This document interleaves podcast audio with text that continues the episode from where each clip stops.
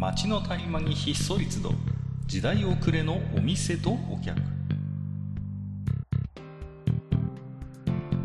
タバコ取り出し足を止めても聞こえてくるのはざれ言ばかり。煙の先に何かあるのか空っぽなのか。ようこそマッチ横丁へ。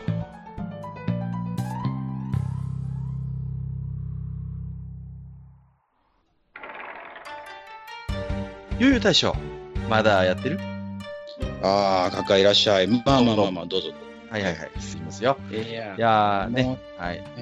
暑くなってきたね、本当にいね。やーあの、お今日ね、ちらっとニュース見ましたけど、まあ、何ですか、大将の方は本当に暑いみたいじゃないですか。はい。いやね、あの、なんかね、明日また一度ぐらい上がるらしくって、もうちょっとえ本当にですか？勘弁してほしいんだけどちょっとね、6月とは思えない急なね、そういうちょっとまねあ感じになってますけれどもね。うん。まあね、あのー、マッチ横丁の方も、えー第2シーズンに入りましてね。はい。えー何も、はい何も足さない、何も引かないというね、このね、あの、ウイスキーのような番組になってますけれどもね。はい。ええまあまあまあ、ね、あの、まあ本当ね、あの、おかげさまで、ね、喜ばしいところですけれどもね、本当本当にね。うんうんうん。に。うん。どうですか、最近は？いや、もうね、なんていうのかな、あの、この前ね、あの、カッカさんがね、あの、ちょっと、あの、今までにないくらいランキングが上がってますよみたいな話をね、ちょっとね、あのーまあね、ご祝儀相場っていうんですかあのー、100夜を、まあまあ、一つく区切りとしてね。ええはいはい。まあ、で、なんか、最高15、6位ぐらいまでね、ちょっと。今言ってたよね。言ってた言ってた。そうそう。ちょっとね、ちょっとさすがにテクノロジージャンルで、ここれは目立ちすぎだなっていうことでね。はい。まずいなと思ってたんですけれども、おかげさまでまたいつもの定位置に戻っていったんで、まあちょっと安心はしてますけどね。はいはいはい。いや、ね、あの、一個下の人がめちゃくちゃ、あの、なんていうの、真面目にあの、テクノロジーについて語って そうそうる方で、本当にね。すっうん。ごい申し訳ない。いやいやいや、ね。いや、向こうも思ってると思いますよ。なんだこの番組はってことでね。そうそう。なんでこの番組はこのテクノロジーにいるんだってことでね。でしょうね。うん本当にあの、明らかにタイトルの色が違うっていうね、あの、ちょっとね。もう他のところがさ、ね、アップルの新製品レビューとかさ、そうなんかプログラミングについてとか言ってるのにさ、うん片やハムカツですからね。ハムカツを求断するって言ってるわけですから、大丈夫かこの番組ことになるわけですけどもね。はい。ねまあまあまあ、そんな感じのね、まあ、町横丁ですけど、まだね、これからもまたこの調子で行くんだろうなと思うんですが、今日はね、あはいはい。あのね、僕はね、ちょっとね、世の皆さんにね、ちょっと言いたいことがあるんですよね。出ましたよ。定期的に出ますよね。はい。大将の言いたいことシリーズ。はい。そうそうそう。あのね、ちょスーパーマーケットについてね、皆さんはちょっとね、あの、もう少し懐疑的になった方がいいんじゃないかって思うスーパーマーケットに対して、懐疑的になった方がいい。そうそうそう。もうね、もう、あの、5%もわからないんです、言ってることが。どういう、それは？まあまあまあ、あのね、スーパー、あの、スーパーはね、これから多分ね、僕のあの、なんかな、あの、大将のスーパーシリーズとしておそらくね、あのシリーズ化していく予定なんだ。シリーズ化、そういう、シリーズ化の予定ですか、これは。ははは。そうはいそうそうそう。うんまあ、まず第一弾はね、みんなね、ちょっとあの動線をね、考えてみてくれ、一度と。動線を考えろと、スーパーの。はいはいはい。まあまあ、あの、大体まあね、お少し大きいね、なんていうのかな、こう、本当にあの、商店街にあるようなちっちゃいスーパーじゃないよ。まあ、いわゆるこうね、ね、なんとか温さんとか、まあ、もしくはいはいは、なんとかゆうさんとか、ほら、まあそういうね、まあ、まあまあ、いわゆる大手、ね。大手のね。はいはいはい。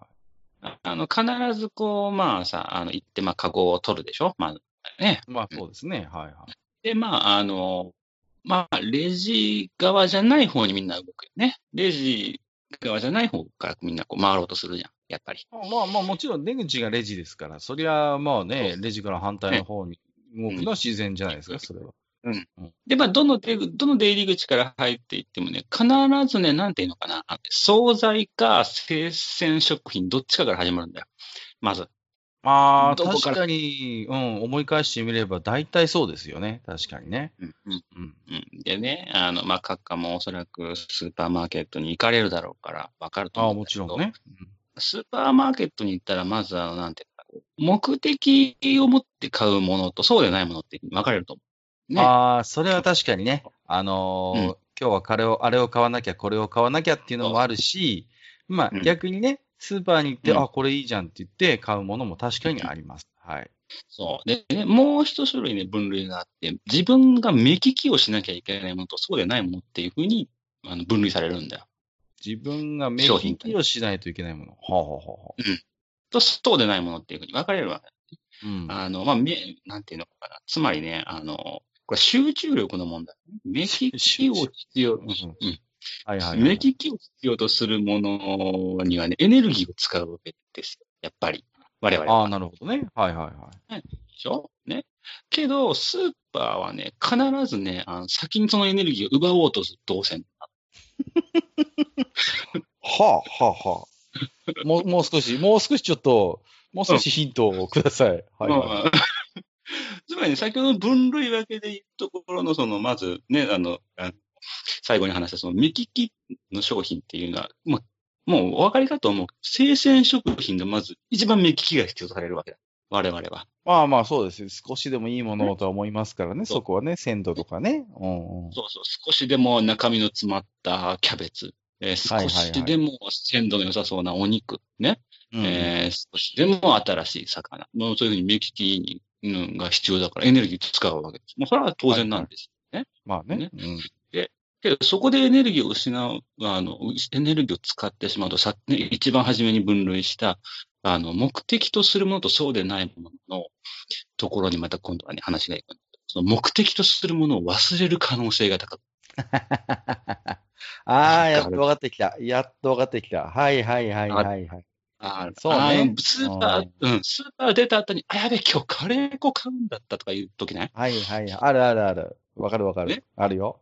あるある。うん。それとか、あと、あ、今日ジップロック買うんだったとか。ありますね。はいはいはいはい。わかりますね。うん。あの、大体生鮮食品とそうだってさ、外周にあるわけよ。スーパー。まあね。うんうんうん。で、その、もうあの、いわゆるこう、目的外が発、目的外の商品なんだけど忘れてしまう商品群っていうのは、その、大体外周にないんでね。中にある。はいはいはいはい。そうね。あのーでも昔に比べて、そのスーパーの、に置いてるものの品質っていうのは随分平均化されてきたとは思うよ。その、でまあ、確かにね。昔はね、うんもう本当に、本当に吟味しないと、中にはちょっとこう、虫食ってたりとか、あのはいーそ下手すりゃ腐ってるやつとか普通に置いてたからね、スーパーでもね。まあまあまあ、確かに、ね。傷んでるやつとかさ。うん。その目利きのその脳、なんていうのかな、労力っていうのはだんだん確かにこう、なんていうのかな、少しこう緩和されてきてはいるよ。うんもちろん。だと思うんだよ。それでもやっぱしね、農作物なんかはやっぱし個性があるわけじゃないですか。まあまあまあ、こそう。それはやっぱり吟吟味しますよ。その、あのね、うちの方でたまにね、あの、僕が行ってるスーパーで、特用の根生姜っていうのがあるんですよ。で僕はね、はい根生姜が好きなんですね。で、うんうんうんよく買うんですけれども、このね、特用根生姜の袋に入っている生姜の数がね、適当すぎるんですよ。普通はさ、あるある。うん普通は大体重さとかでさ、まあ大きめの4個とか小さめのだったら5個みたいになるじゃん。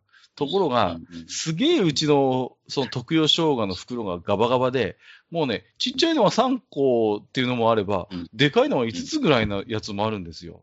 で、うんこれはね、もう、もうね、吟味オブ吟味ですよ。本当に。ちょ、ちょっとでももう大きい生姜のセットを、もうね、うん目の、目を皿のようにして探しますから、ね、そういう、やっぱりね、中にはありますよ。本当に集中力を使う。要吟味商品。うんあるわ。で、その、うんねいわゆるこう、要吟味商品でエネルギーを消費した後に我々は大切、大切な何かを忘れてるんだよ。必ず。ね。あ、やべえ、ね今日醤油買うんだったのにとかね。あるあるある。うん。うんあのーなんだろうね。そもそもスーパーに行こうって動機になったものであればあるほど忘れるあの現象は何なんだろうね。そう。なんかそんなのありません？なんか、自分の中で、今日は、うんあ、あれが全然ないから、あれ買いに行かなきゃって動機になる商品があるじゃん。その他に、あれがあったら、買っとこ、買っといてもいいかなみたいな、その、あの、うんちょっと次の優先順のやつがあるじゃないですか。本、本命と対抗みたいになってるじゃん。ところが、うんうん不思議なもんでそういう時に大体忘れるのって本命ですよね。そうそもそも、そうそもそもスーパーに行くきっかけになった商品に限って忘れるっていう。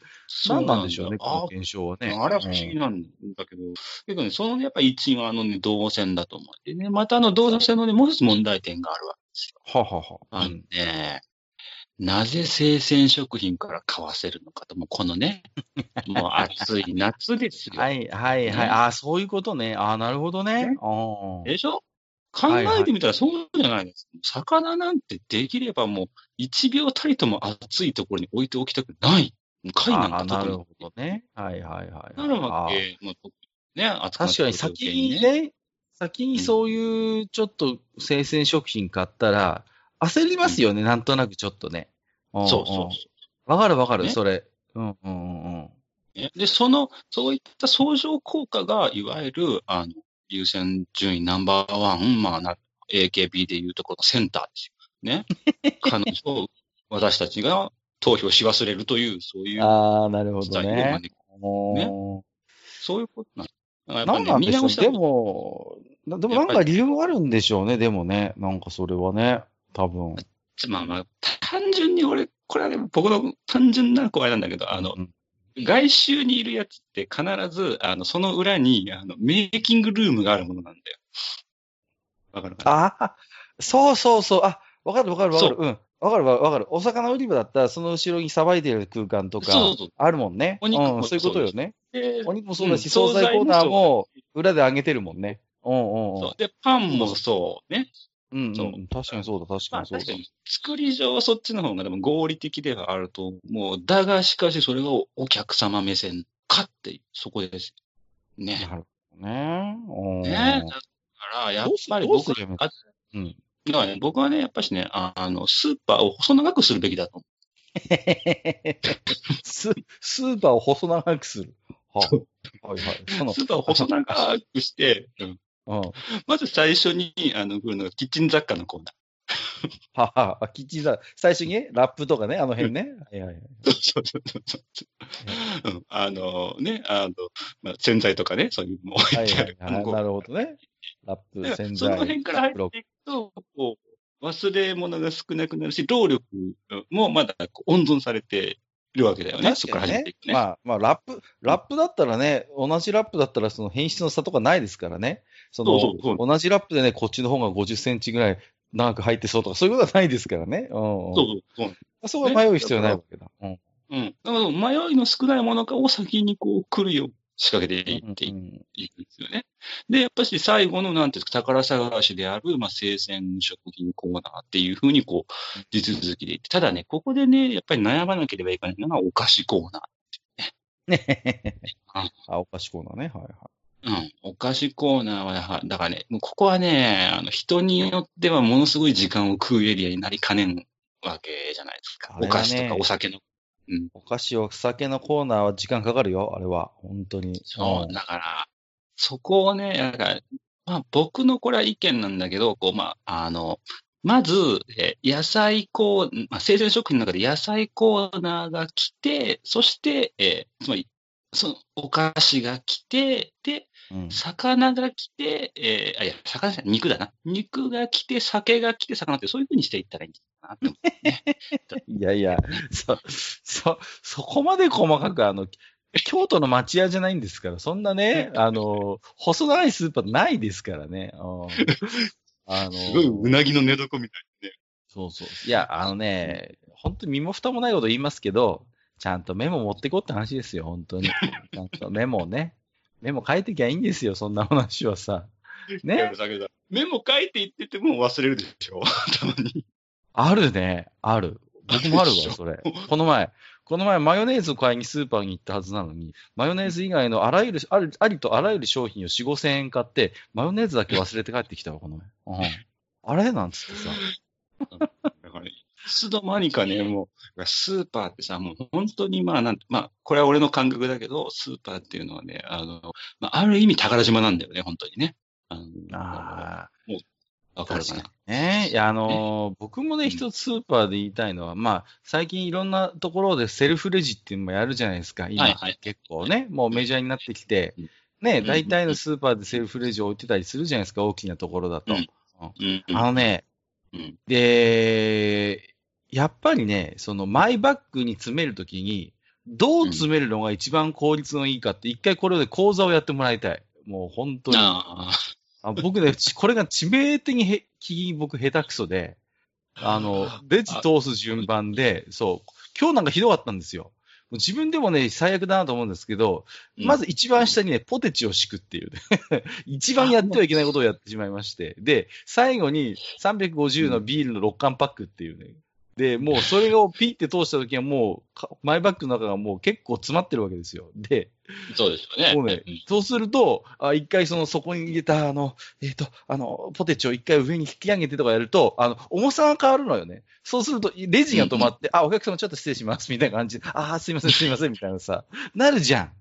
だからなる、ねあのね、いや、あのね、セルフレジでマイバッグに物を入れるときのルールみたいなのを、なんとなくは分かってるんですよ。なんとなくはね、その、重いものとか飲み物とかお酒だとかね、その割れやすいものとかは上だとか、なんとなく分かんないけど、どうやるのが一番こう効率がいいのか、これをね、あの、なんとか、あの、誰か教えてくださいっていう、あの、YouTube か何かで、あの、お願いしますみたいな話が、もう、あのね、スーパーのレジ打ちやってた経験のある僕から言わせるとですね、なるほど。えーあのー、レジ通すときに、まあ、レジ打ちやってた僕が、あの、すごく、あ、この人、すごくやりやすいように詰めてくれてるなって思ったのは、軽いものが上の方がやりやすああ、なるほど。うんうん。うんで、い。で。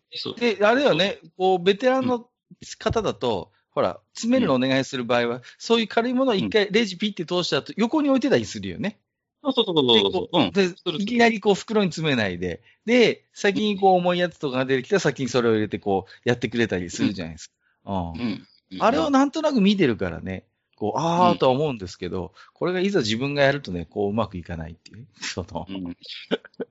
いやだから、まあと取るときからだからね、そのカゴに入れるときからやっぱ考えなきゃいけないんですよ、それを。うん。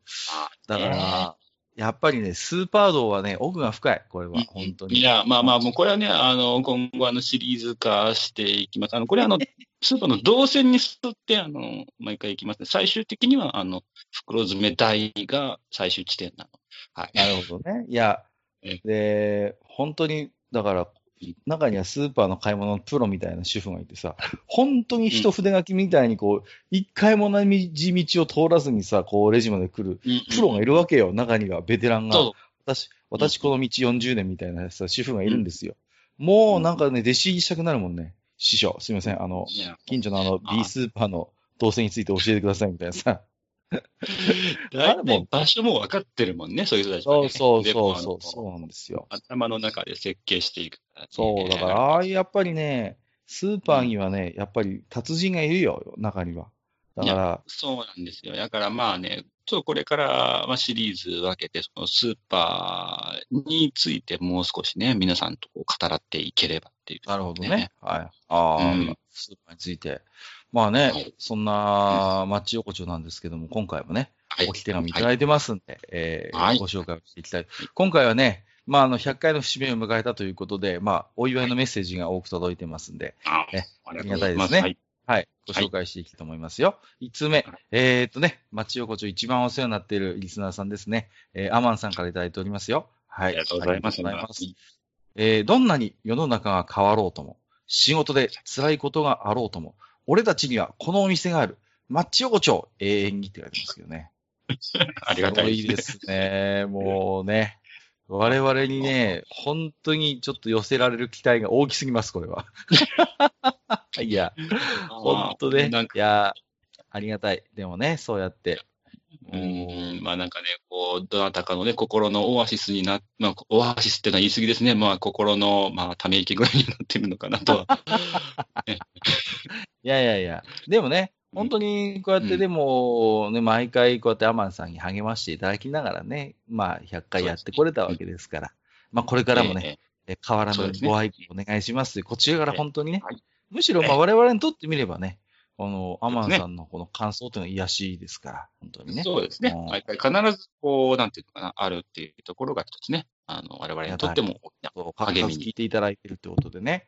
ありがたいですよね、本当に。これからもよろしくお願いしますということで。えーと2通目はね、ラック Q さんからいただきましたね。ありがとうございます。えーと、大将、カッカさん、こんにちは。ラック Q です。えーはい遅ればせながら100回突破おめでとうございます。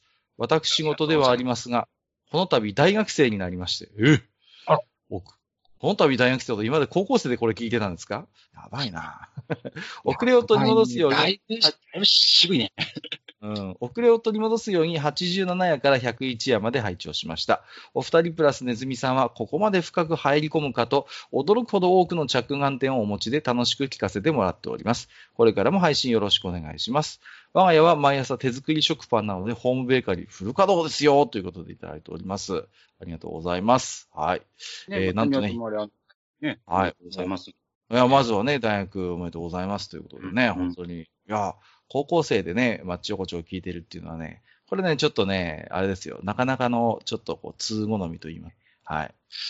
大丈夫ですか？一回ちょっとあの、道をもう一回正さなきゃいけないっていうことないいですか？や、大丈夫ですちょっとね、この、我々のこの境地にね、至るまでに、やっぱいろんなこう、紆余曲折があるわけで、その、ね、そう、その紆余曲折を経ずにですよ、お若い方が、みずみずしい感性で、マッチ横丁を聞くというのは、これはね、あのー大変気をつけていただいた方が、あのーそうですね、下手したら大学に入ってから、なんかお前の考えてることお、おっさんくせえなって言われるかもしれないんでね。はい。ちょそこだけ一つ気をつけていただいて、まあ、楽しんでいただければありがたいのかな、というふうにね、思いますけれどもね。はい。はい。ありがとうございます。えー、続いてはですね、えっ、と、マーヤさんいただいております。ありがとうございますありがとう。ございます。初めていただきましたかね、もしかして。はい。えー、100回おめでとうございます。えー、遅ればせながら100回配信おめでとうございます。以前より気になっていながら、なかなか足を踏み入れず、今年になって横丁に立ち寄り始めた新参者です。えー、良い席のお兄さん方の会話が実にくだらなく、実にくだらなく、えー大変心地よいので遡って聞いています。この度ブログを施設して第1回から聞けるようになったとのこと、心より嬉しく思っております。100回配信でハッシュタグに目を留めていただき、カッカさんより名前を呼ばれたよ喜びのあまりメッセージを送っております。あ、ハッシュタグで一回ご紹介してましたね。すみません。はい、はい、失礼しました。はいはい。そうでしたね。いやいや、そんな私が名前を呼ぶことは別に何でもないことですから。あのこれからもどうぞこのまま心地よいぬるま湯のような会話をよろしくお願いします。中年には半身の長風呂が私服です。いつの日か隣で飲める日が来るのではと楽しみに今後とも拝聴いたしますといただきました。ありがとうございます。ございます。はい。方はね、まあ私、あの、お声も知ってるんですけど、あの、はい女性の方でね、はいもちろんお名前。はいあの、裏若き女性の方がね、ちょっと聞く、ちょっと番組にはなってないんですけども、まあ、本当にね、お耳汚しになっていなければいいなということを心配するだけでございまして、はい。ありがたいですよまあまね。あねいや、ちょっとね、結構、なんていうかな、セクシャル寄りの回もあるんで、あのーそうなんですよね。ちょっとね、そのあたりはちょっと心配ですけどね。はい。あの、僕がブルセラショップでバイトした頃の話とかしてますんでね。ちょっとその辺はちょっと心配ではあるんですが。はい。まあでもね、そうやってね、こう、ありがたく聞いていただけるというのはありがたいかな。ということでね。はい。まあ、ね、実にくだらないという、まあ本当に的確なね、感想ありがとうございますので。ありがとうございます。もうね、くだらない、本当に話を100回重ねてやってまいりましたけどもね。おそらく、えー、向こう100回も大して成長はしてないと思います。してない。はいね。引き続きよろしくということでね。はい。はいえーお次は、えっ、と、ヨシュアさんですね。はい。ありがとうございます。はい。えー99夜でゲスト様と勃発した逆転カキフライ裁判6。そんなゲームだったかな えっと、分厚い衣の中に分厚い本体がいるだろうと思ったら、さまよう鎧だったようなカキフライの件。えー私自身はカキフライについてはカキアレルギーなんでわかりませんが、フライ業界の競美人ことエビ天に限っては、キャシャナ、あ、じゃないや。うん。えっ、と、キャシャナエビにオイランのような、あるいはデンドロビウムのようなサイズの衣のま、衣サイズ比の衣をまとっているのが妙に美味であることもあるので、ゲスト様のおっしゃることも一理あるのかなと思いました。ぶっちゃけエビ入ってないエビ衣天に塩塩振って食べても美味しいんですよ。ということで、ありがとうございます。あのーなるほど。衣がぼったりとしてる天ぷらっていうのも、まあ、それはそれで趣はあるっていうのはありますよね。その、うんうん。例えばね、あの、うんうん。立ち食いそば屋で、まあ、天ぷらあるじゃないですか。うんあの、はいはい。もう、しなしなになったやつ。そう。はいああいう、て立ち食いそばに乗せるような天ぷらっていうのは、衣ぼってりがうまいっすよ。やっぱうん、まあ、あの、だし吸ってね。うん。そうそうそう。あの、へ変に上品な、本当に薄い衣をまとったような、その、天ぷらよりも、そういう、ね、まあ言ってみりゃ、ちょっとこう、ね、お下品な食べ方をする、その、ね、立ち食いそばの上に乗せて、その、汁を吸わせてっていうようなうん、食べ方をする天ぷらだったら、分厚い衣っていうのはいいもんですよね、それはそれね。うん、うん、うん。あのうん大将の方に、天屋っていうはいはい。チェーン店ありますあります、チェーン店。うん。天屋って天丼さ、そうそうそう。あのーたまにこう、天かす配ってたりしません？なんか。ご自由にお持ちくださいみたいな。っていうね。うんうんうん。ありますよね。でうん、僕が大学生の頃もまだ天屋ってあったんです。まあ、もう天屋ってあったんですけど、あのーええもうお金のない時はね、もうこのね、天屋の天かすをね、持って帰ってね。でね、なるほどね。いや、まあこれ本当の話です。あるね。で、ある。あの、ご飯に天かすかけて、あとネギを刻んで上からね、うんあ、の、めんつゆぶっかけて食べるなんてことを何回かしたことありますけれどもね。うん本当にね、もう、なんていうんですかね、本当こう、なんか、思い出しますよ。本当ああいうのがね、もう、本当にカロリーしかないっていう感じの食い物ですけど、もうね、なんとかそれで、こう、ボリューム出して、上をしのいだこともあったなと思いますけれどもね。いやね、まあ、けあの、なんかこう、天かすって割と他の天ぷらのこうね、あの、なんていうか、味を吸ってるじゃないけど、なんか妙に味がある。あるあるある。うんそうなのよ。そう。たまにわかるんですよ。でうん、まあ今どうかわかりませんけど、当時の天屋の天かすでうん、こう、たまに小エビの切れっ端が入ってたりとか、あのー ね、そうそうそうそううん、あるんですよ。あの野菜の切れっ端が入って、た多分ね、かき揚げ作った時の、あの、天かすなんでしょうね。おそらく、そういう野菜の切れっ端が入って、お、ラッキーみたいな、そういうんうう、んすごい、しみったれた話なんですね。うんまあ、いやいやいや。だからその、衣になんかこう素材の味がちょっと映ってるから、その、だから吉谷さんが言うように、エビ入ってないエビ衣天っていうの確かにうまいんですよ。そういう意味で言うとね。うん。うん、わかるんですよ。うんだから、まあ、天ぷらっていうのもなかなかそういう意味で言うとね、奥が深いですよね。うん。まあ、まあまあまあまあ、まあ、けど、あれですね、やっぱしあの、カキフライに関しては、デンドロビウム化はやっぱし避けていかなきゃいけないい。や、それは避けていただかい。ないとやっぱり困ります、それは、本当にね。やっぱりね、そう。うんカキフライ、あのね、フライに関して言うとね、あのー言うほど吸わないしね、その、あの、天ぷらみたいにね。そこそうだねそういう問題もありますよそうね、天ぷらとフライで考えると。違うじゃないですか。で、まあまあ、うんね、コロッケそばっていうのもありますけど、コロッケそばは逆に、うんもう、コロッケの中身そのものが具みたいになっちゃってるから、あれ、あれが自体がもうボロボロになってってね、で、つつゆに溶け込むから、あれはそれで、それでうまいんだけど、フライの衣自体にそのつゆ吸わないじゃないですか。そう。まあ、唯一、あの、衣べちゃべちゃになってうまいのは、ソースだけだもんね。フラビタビタイはにしてね。ビタビタにしてね。うまいうまいうまい。それはわかりますけどもね。うん。だからまあね、ちょっとその、やっぱり、カキフライさんに関して言えば、やっぱりね、ぜひ、うあの、カキ成分50%以上は堅持していただきたいということで、なるほど。一つね、まあね。はい、お願いしたいなと思いますけどね。で、はい本日最後の置き手紙は、えっ、と、大ボスさんですね。ありがとうござあ、あいますりがと。うございます。はい。えっ、と、隣の席は空いてますよと言わなくなったのは3密対策ですね。ということで、若干これあの、オープニングのナレーション変わったんでね。はい。ちょっと変わりましたからね。そうそうちょっと変わったんで、はい。まあ、決して別に3密対策ってわけじゃないんですけど、あの、隣の席でも空いてますんで、ぜひね。まあ、あの、隣のそうそうそうそう、なんでね。はい、まあ、うんいつでもそのね、錆びれた居酒屋の隣のカウンターに座ってる感覚でね、ぜひ聞き耳を立てていただければいいのかなと思いますけれどもね。はい。はい。えーということでね、まあ、今回節目の回を迎えた、まあ、お祝いのコメントをね、多数いただきましてね、本当にありがとうございます。えー、まあ、相変わらずね、大将の音質は安定しませんけれどもね、本当に。いや、あのね、前回が AM ラジオ、今回もね、なんか、携帯でなんか話してるみたいでね、スマホの中で話してるんですよ。もうね。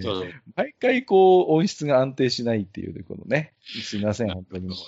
いやいや、ねちょっとあの、対策をちょっと考えてまいりました。ちょっとね、私のあの生活環境、ちょっと最近変わったもので、ちょっとね。はい、そうなんです。ちょっとそこら辺はご了承いただきまして、すいません、若干ね、お聞き取りづらいところもあるかと思いますけどもね。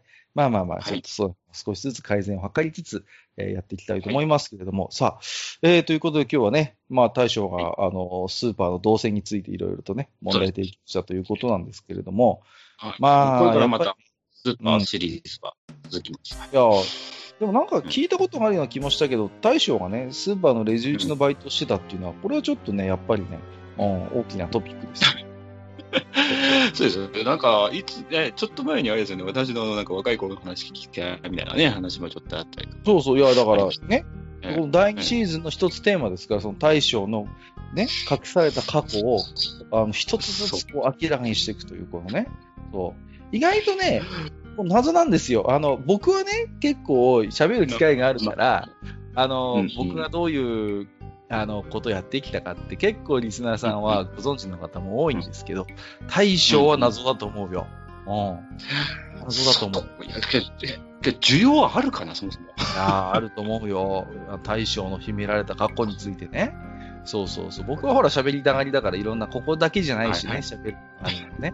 だから、うんいろいろね、付き合いの長いリスナーさんだとうん、大体この人こんな人生を送ってきたんだなっていうのは分かってるんですけど、あの、大将について本当謎のベールに包まれてますから、これをね、このマッチ横丁で僕がね、一枚一枚そのベールを剥いでいきたいなと。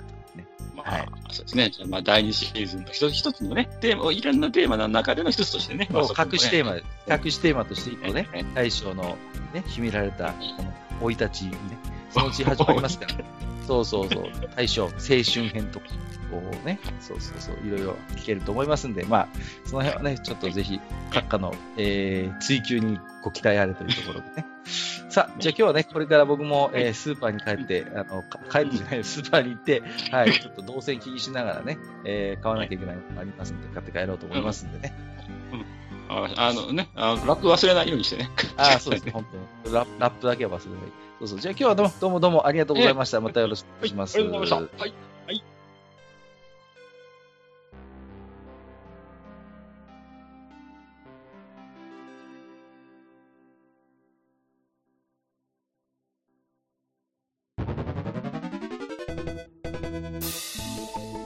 ああ、そう、大将。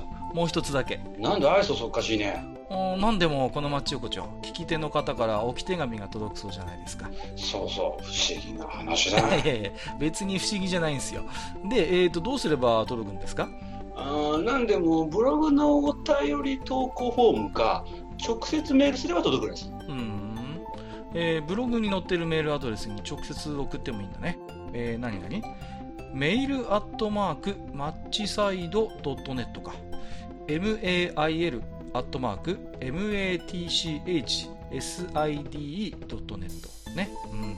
公式ツイッターでは番組更新のご案内や予告が載るらしいし、ハッシュタグマッチ横丁をつけたつぶやきも番組で紹介する場合もあるみたいだよ。うん。じゃあ一応フォローしてみっか。